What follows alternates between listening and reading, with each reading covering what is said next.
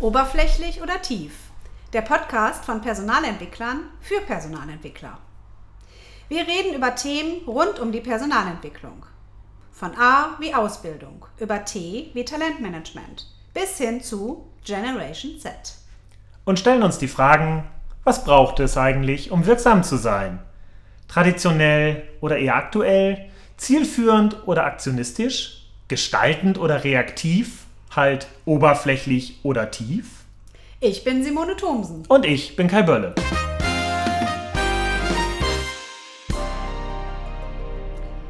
Kai, das war ja mal ein ganz spezielles Jahr, das Jahr 2020.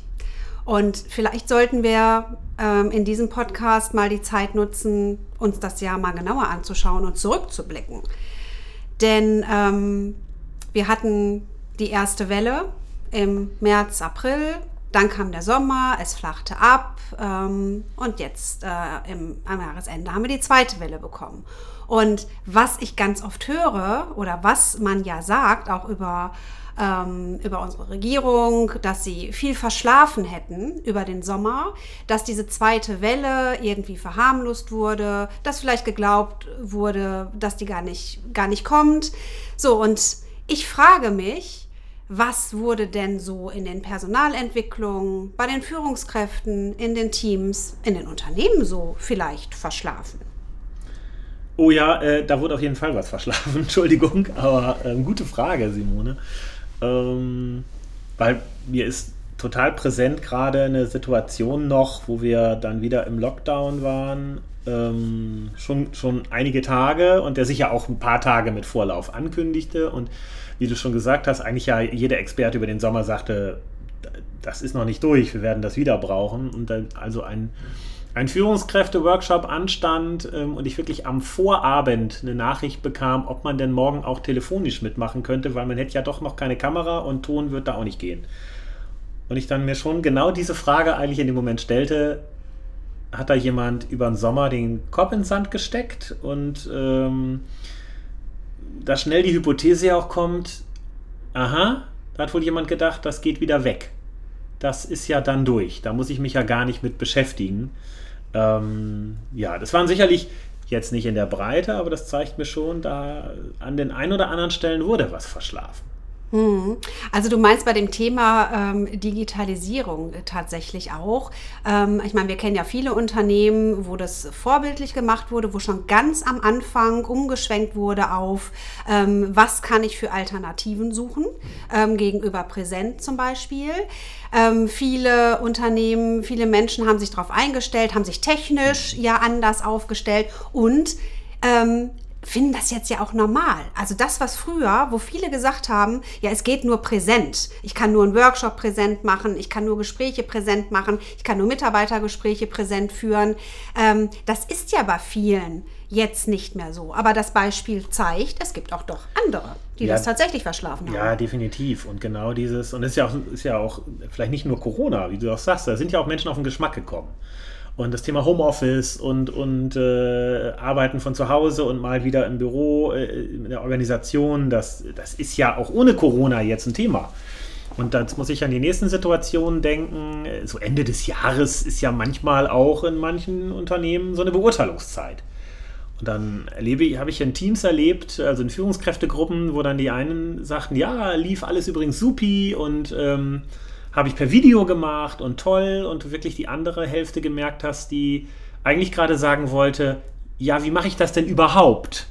Und in dem Moment selber erkannte, ups, ich hätte mich ja vielleicht auch also da schon mal darauf vorbereiten können, wie ich das mache und dass man das eben auch ja per Video Telefonat ja auch eine Beurteilung führen kann und wie halte ich denn den Kontakt? Und ich merke da schon so eine Bandbreite zwischen Organisationen, HR-Abteilungen, die gesagt haben, okay, da ist jetzt was, das geht so schnell A nicht weg und außerdem über den Sommer gemerkt haben, und da sind auch Dinge, die werden auch nicht verschwinden, wenn Corona weg ist. Und auf der anderen Seite Organisationen und HR-Abteilungen, die offenbar wirklich die ganze Zeit nur so eine Art Notfallmanagement gemacht haben, in der Hoffnung, bald wieder in das Alte zurückfallen zu können. Mhm.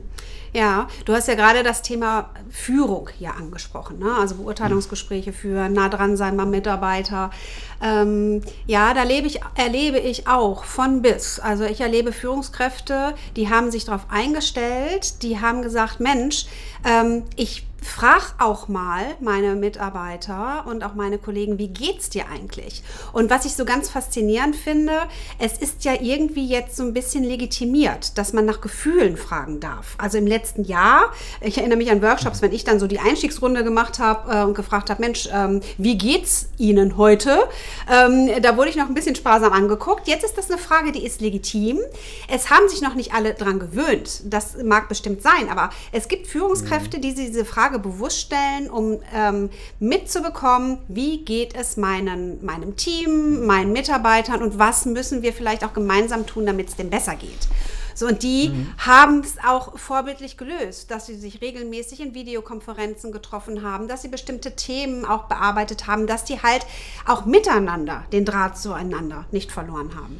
Das stimmt. Dieses, das nehme ich auch wahr. Also dieses, ähm, wir dürfen über Gefühle reden. Ne? Die sind wichtig, die haben ihren Raum und das kommen ja gerade in Veränderungsprojekten endlich mal zugute, wo man ja gerne über, äh, also wo es ja nur um die Emotionsebene geht und ähm, gefühlte Probleme, ja, aber die sind ja wichtig. Und jetzt merken das auch endlich Menschen, die das bisher, weiß ich nicht, entweder ignoriert haben, sich nicht rangetraut haben oder ist ja auch alte Management-Schule, ne? So 80er Jahre, Gefühle gehören nach Hause und nicht auf die Arbeit.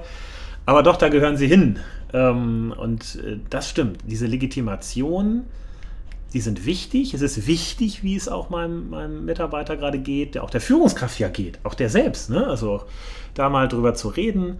Ähm, und da frage ich mich aber gerade, wie, welche HR-Abteilung, welche Personalentwicklung hat das auch schon selber vielleicht mal aufgegriffen und auch ihren Führungskräften, ihren Mitarbeitern, ihren Teams Hilfestellungen an die Hand gegeben. Ich glaube, organisatorisch ist da bestimmt eine Menge Hilfestellung, so wie, wie richtest du dir dein Homeoffice ein. Nur gab es auch da Hilfestellung, ähm, ist ja ein Transformationsprozess hinzugehen, ui, jetzt ist das plötzlich wichtig. Hm.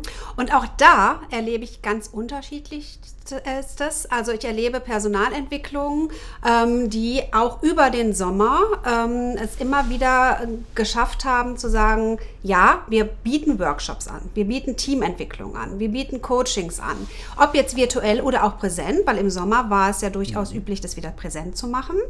Es gibt aber auch welche, die jetzt zum Jahresende gemerkt haben, oh, ähm, da müssen wir was anbieten, weil ähm, die zweite Welle kam und ähm, es war doch nicht so, dass diese Präsenzzeit, also dass diese alte Normalität wieder kam, sondern die haben gemerkt, oh, jetzt kommt eine zweite Welle und das könnte uns durchaus im nächsten Jahr weiter begleiten. Wir müssen jetzt was tun. Und ich glaube, Kai, da gibt es auch noch noch einige, mhm. die vielleicht noch gar nicht diese Brille aufhaben und diesen Blick geschärft haben, dass sie was anders machen müssten. Ich meine, vielleicht glauben natürlich auch immer noch manche und sind überzeugt, dass das auch gar nicht geht. Also, dass man bestimmte Themen halt nur in Präsenz machen kann. Und äh, das will ich gar nicht von der Hand weisen, dass digital was liegen bleibt, nur wenn ich dann gar nichts mache. Ne? Ich mhm. nicht so gar nichts äh, virtuell digital anbiete. Ähm, dann bleibt noch mehr auf der Strecke und bleibt noch mehr liegen. Ja, und wir hatten ja verschiedenste Themen.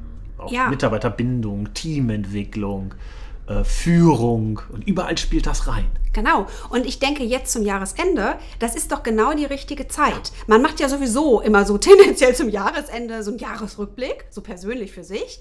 Aber warum jetzt nicht nochmal als Personalentwicklung zu gucken, was haben wir eigentlich geschafft? Was hatten wir uns vorgenommen, aber nicht geschafft? Und mhm. worauf haben wir vielleicht auch gar nicht geguckt? Und dann die Führungskräfte und Teams zu begleiten und dann zum nächsten Jahr damit zu starten, wenn noch nicht passiert. Ja, und damit sagst du ja eigentlich auch genau einen, Kern, einen Kernpunkt unseres Lieblingsthemas Positionierung.